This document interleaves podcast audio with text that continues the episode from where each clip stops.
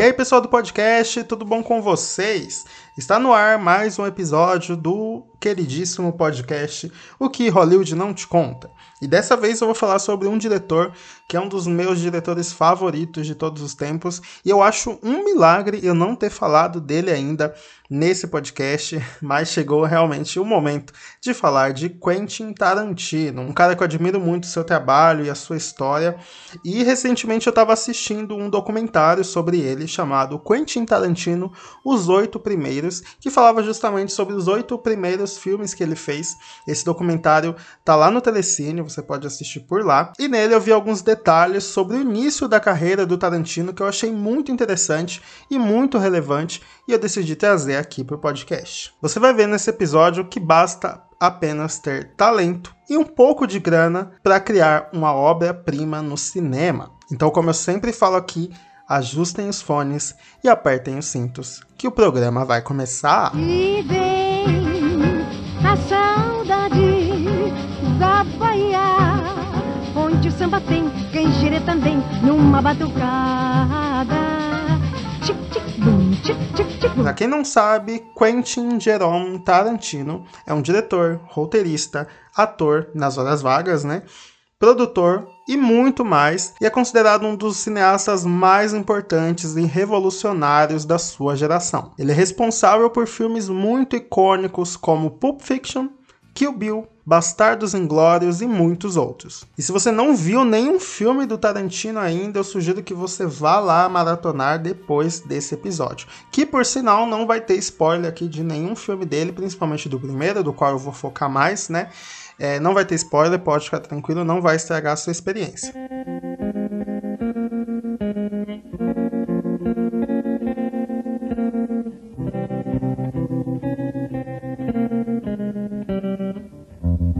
Então vamos lá, o Tarantino cresceu no Tennessee, nos Estados Unidos, e logo após ele ter nascido, a sua mãe se separou do seu pai e casou-se novamente, e aí ele teve um padrasto e tal, e aí ele criou uma relação muito afetiva com o seu padrasto. E aí depois de um tempo eles foram morar em El Segundo, que fica no sul de Los Angeles. E com 16 anos o Tarantino estudou na James Bass Theatre Company, que era uma escola de atuação. Então o sonho dele inicialmente era ser ator. E esse sonho durou por muito tempo, ficou por muitos anos na cabeça dele, mas infelizmente, ou talvez felizmente, ele não teve muito sucesso, ele não ganhou papéis de destaques e tal, enfim, a, a carreira dele como um ator mesmo foi um grande fracasso. Foi então que ele começou a enxergar ali a sétima arte com outros olhos. Isso porque na época ele começou a trabalhar em uma locadora de filmes, e esse trabalho foi crucial para sua carreira. Isso porque lá ele tinha um acesso assim quase que inesgotável inesgotável de filmes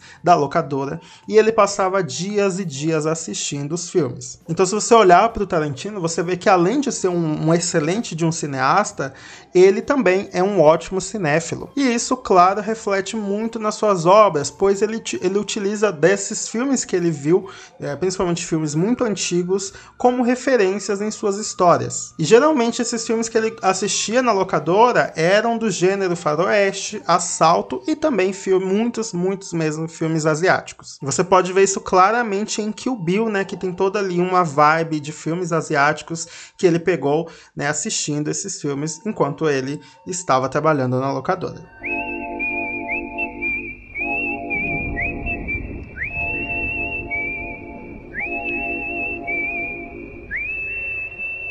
E foi aí que veio aquele clique na cabeça do Tarantino quando ele decidiu não estar na frente das câmeras e sim atrás das câmeras, principalmente ali criando mesmo uma história, escrevendo, né? Então foi aí que ele teve os seus primeiros passos como roteirista. Dizem que o primeiro roteiro de filme que ele fez se chamava Capitão Flocos de Pêssego e o bandido Ancovas. Esse roteiro nunca foi publicado, enfim, nunca veio à tona, mas foi o primeiro trabalho mesmo que ele chegou a escrever. Só que mesmo assim, o Tarantino ainda não desistia do seu sonho de ator, ele ainda permanecia né, na escola de, de teatro, enfim, ele ainda estava tentando, mas cada vez mais ele ia se frustrando e entrando mais no ramo ali de roteirista. E a grande questão é que o Tarantino ele se diverte muito escrevendo. Geralmente, o processo de escrever um roteiro para muitas pessoas é muito doloroso porque requer ali muita concentração, a pessoa ela fica frustrada, enfim, são vários sentimentos porque você está criando uma história e aí você às vezes tem que voltar, editar, mudar, apagar as coisas. E geralmente isso é muito pesaroso para algumas pessoas. Só que para Tarantino sempre foi muito prazeroso, então ele sempre gostou de escrever roteiros tanto que todos os seus filmes foram roteirizados por ele. E foi então que naquela época ele escreveu os roteiros de dois filmes, que era Amor a Queima-Roupa e Natural Born Killers. E esses roteiros eles foram comprados e tornaram-se filmes, né? São dois filmes que o roteiro foi do Tarantino, mas ele não chegou a dirigir. E ele foi um cara que sempre escreveu muito bem, os seus roteiros eram realmente diferenciados. E aí depois desses filmes ele começou a ganhar uma fama ali em Hollywood, as pessoas realmente começaram a notar ele. Tanto que ele foi convidado para uma festa em Hollywood, onde tinha muita gente famosa ali, gente do ramo do cinema, e foi quando o Tarantino conheceu o produtor Lawrence Brander. E eles tiveram uma breve conversa ali sobre filmes, o Tarantino contou muito das suas ideias e tal, e o Lawrence ficou encantado por ele e começou a incentivar o Tarantino a também pensar em ser diretor de filmes e não somente roteirista. E em algumas entrevistas o Tarantino fala que essa conversa foi muito esclarecedora assim para ele. Ele realmente é, começou a olhar para sua vida, para sua carreira de uma forma diferente. Então, ele voltou para sua casa e começou a escrever. E foi aí que ele escreveu o primeiro roteiro do seu filme que ele viria dirigir, que é Cães de Aluguel.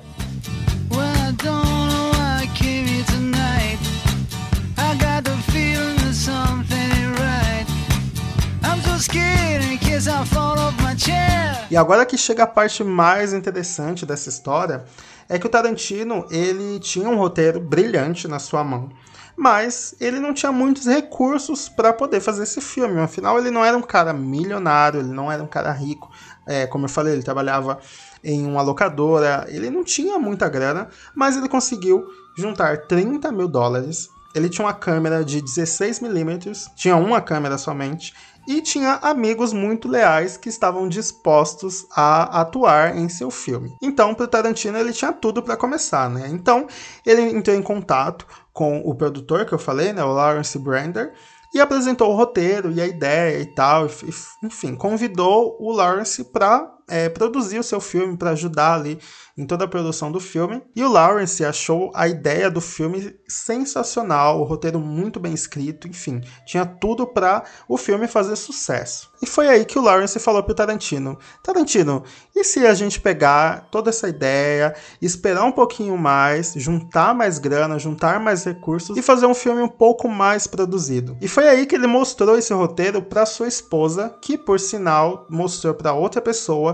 e acabou chegando esse roteiro nas mãos do Harvey Keitel, que foi um ator muito renomado ali no, na, no final dos anos 80 para o começo dos anos 90. Ele já havia trabalhado, por exemplo, com o Scorsese, que é um outro diretor muito importante aí para a história do cinema. Enfim, o Harvey Keitel leu o roteiro e também se apaixonou. Isso acontece muito, tá, gente, com os roteiros do Tarantino. É, dizem que as pessoas se encantam porque não é um roteiro como os outros, é algo muito genial, enfim. A gente já pode ver isso nos filmes, né? Mas dizem que os roteiros dele são muito bem escritos e que realmente é algo ali muito diferenciado. Mas então, o Harvey leu e ligou para o próprio Tarantino se convidando para atuar em seu filme, né? Imagina para o Tarantino que até então só ia ter os seus amigos ali atuando e aí de repente surgiu um ator aí super renomado querendo atuar em seu filme, não só atuar, mas também produzir o filme. Ele queria investir grana no filme, ele queria, enfim, crescer ali a popularidade do filme do Tarantino, tanto que ele acabou arrecadando um milhão e meio para o orçamento ali do filme, né? Para quem tinha só 30 mil dólares, um milhão e meio já é muita coisa. E isso possibilitou que o Tarantino fosse até Nova York para fazer um casting ali do elenco e contratar atores de verdade e não só os seus amigos e tudo mais. E foi lá que ele conheceu o Tim Roth, que era um ator que estava super começando e tal, e começou junto com o Tarantino, e depois ele viria a trabalhar também no filme do Pulp Fiction e também dos Oito Odiados. E apesar do orçamento ter crescido é, consideravelmente, né, como eu falei, de 30 mil dólares foi para 1 milhão e meio, isso para um filme hollywoodiano é muito pouco. Geralmente eles gastam isso ali com equipamentos e tal, e às vezes nem é um filme tão grandioso, eles gastam muita grana mesmo, isso já é de praxe lá no, em Hollywood. Então, um milhão e meio realmente era um orçamento ali muito apertado, eles tinham que fazer milagres com muitas coisas, e foi o que eles fizeram. No próprio documentário que eu falei, é, os atores falam, né, como foi para fazer o filme e tal, e falou que era muita coisa ali no improviso, como por exemplo as roupas, né, dos atores, dos personagens, eram dos próprios atores, eles levavam as roupas. Se você reparar ali nas roupas, você vai ver que são roupas comuns, não é nada tão ali muito bem feito e tal. É, tem um personagem, por exemplo, que ele é, teria que usar um terno, né? E aí ele usa um paletó, mais uma calça jeans, né? Ele, dizem que não tinha nenhuma calça social ali para usar junto com o paletó, foi uma calça jeans mesmo. Havia um orçamento ali também muito pequeno para outros campos, como por exemplo a maquiagem, né? Era algo que não tinha muita coisa, é, enfim, lidando ali com improviso e tudo mais. E aí, mesmo assim, apesar dos perrengues, o filme Cães Aluguel, o primeiro filme do Tarantino, foi um sucesso. Não um sucesso de bilheteria, porque ele acabou arrecadando somente 2 milhões de bilheteria, mas ele foi um sucesso no sentido de ter é, lançado o Tarantino aí para o mundo, né? Enfim, principalmente para a indústria hollywoodiana que viu do que ele era capaz. E ele era muito novo ali e foi de cara comparado ao Scorsese, né? O Martin Scorsese, que é uma lenda aí da direção.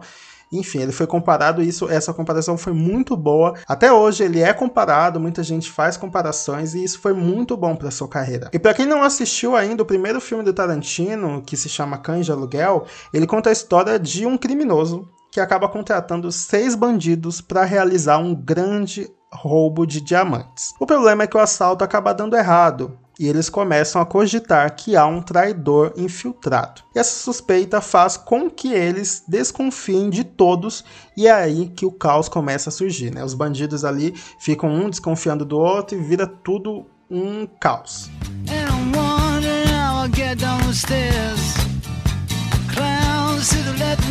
Jokers to the right. Here I am, stuck in the middle.